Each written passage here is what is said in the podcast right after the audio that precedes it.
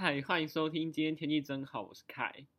我今天想跟你们分享一个很尴尬的事情，就是我参加了一个录影还有影像的营队，叫做富邦发声影像学院嘛。对，反正就这样。上上礼拜四十三、十四号的时候，我去参加他们在台北文创的课程，然后要有功课，然后那个功课就很好笑。它有两种功课，一个是照片组，一个是影片组的功课。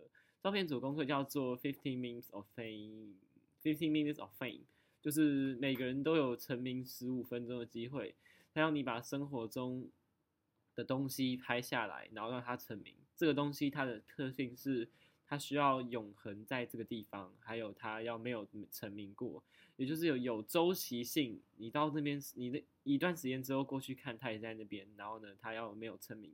然后第二个功课叫做情绪的影像序列。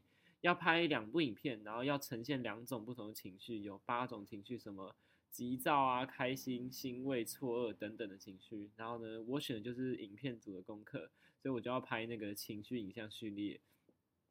然后今天早上呢，我就跑去。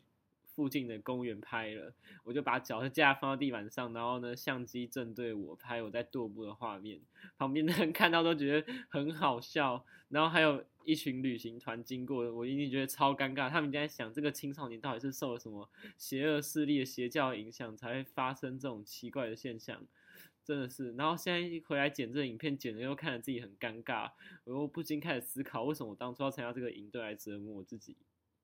但其实。对于学习影像收获还是蛮大的啊，嗯，虽然很尴尬。好，这这集 podcast 就到这边结束了，再见。